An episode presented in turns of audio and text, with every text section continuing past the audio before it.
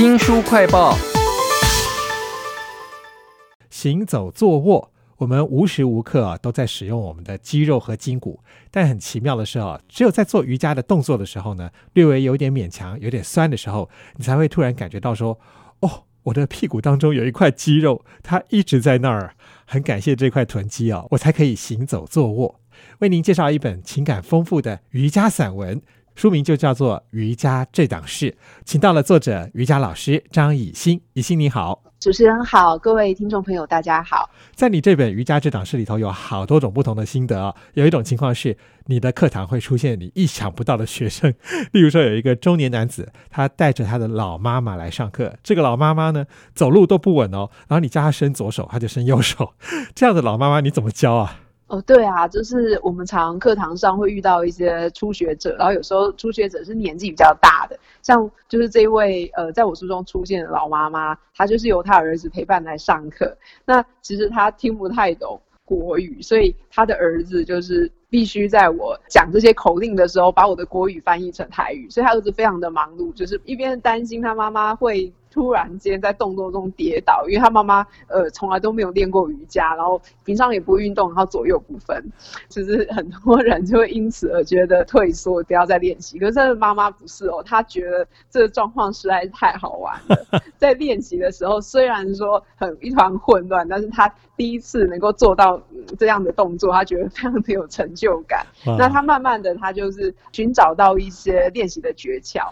所以我就问他说：“阿姨，你这样好不好玩啊？”他就说：“哇，真的实在是太好玩了，我真没有想过会这么好玩。”原来瑜伽这档事是有可能好玩的，但是我在书里面还看到有时候会让老师抓狂的情况。你花了蛮多篇幅写儿童瑜伽，你还蛮喜欢小孩的，但是这些小朋友有时候会尖叫、暴走啊。教小孩瑜伽最常碰到什么状况呢？通常就是越过动的小孩，他妈妈就是送他来瑜伽课，就希望他可以学习静心啊，可以静下来，这都是。父母跟老师的愿望嘛，但是他们来的时候，其实是一下子不能静下来，反而要先静下来，就是老师 跟他爸妈。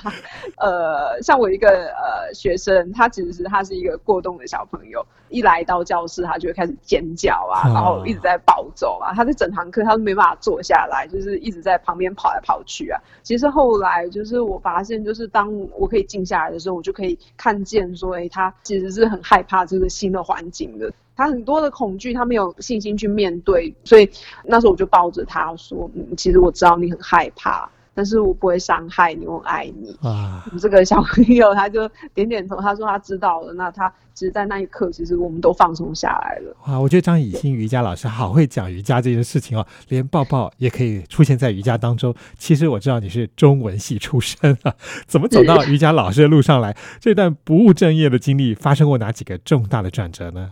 呃，因为我从小就是很喜欢文学跟书写，所以其实呃长大后读中文系就是算是很顺理成章的。那我的个性上就是是一个比较敏感的人，我就会有很多这个情感的一些有时候会过不去啊，或者是会觉得有些纠结。对，所以我以前就是曾经就是是一个非常忧郁的人，绝对跟现在的状态是不同的。我不但很忧郁，而且我其实一点都不喜欢运动。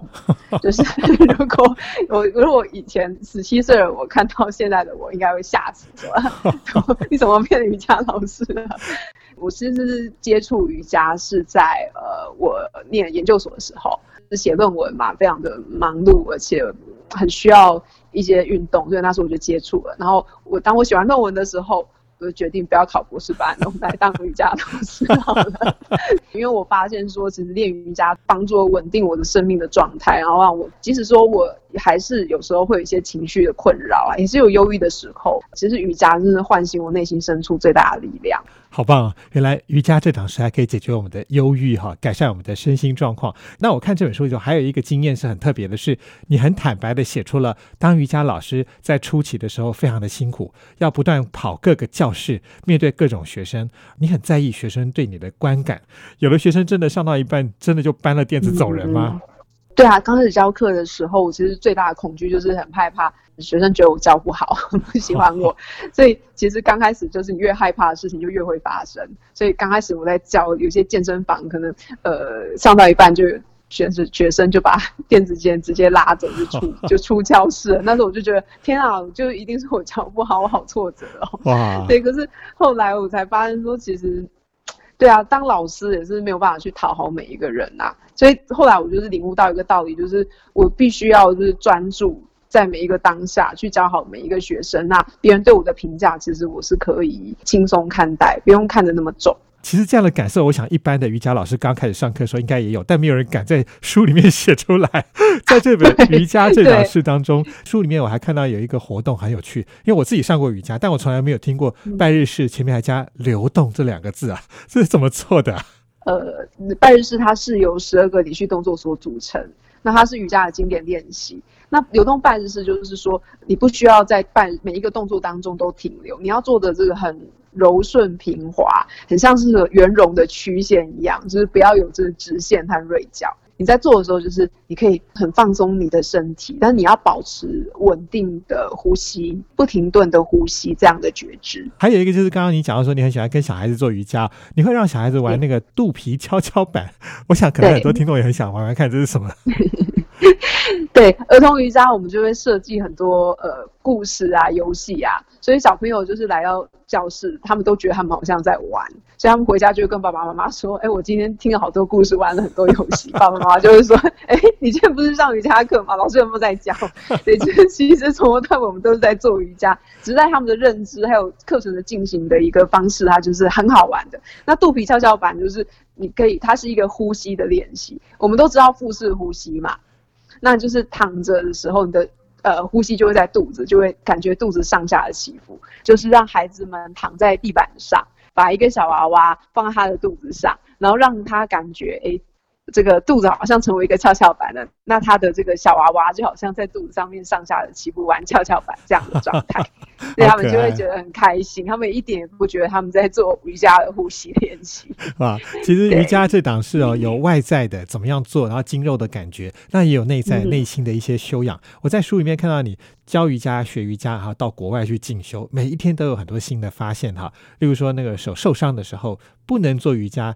心里面的担心和害怕，竟然也发展出了替代的动作。那还有哪一些在休息瑜伽的时候很精彩的心得呢？是呃，因为搬家，然后就是造成我的手腕受伤，然后那个时候就是就连生活上也有很大的困难，更甭提就是要去做瑜伽。那时候我正在上这个瑜伽师训练，呃，我的。呃，师资班老师告诉我说：“你要牢牢记得现在练习的感觉，以后才可以好好的教导学生。”我那时候从一个非常挫折，觉得自己不管做什么姿势都觉得手腕很痛啊，好像都没有办法做。慢慢的，我我就接纳了我那个时候的手腕痛的这个状态，所以我就开始不是嗯，我们在。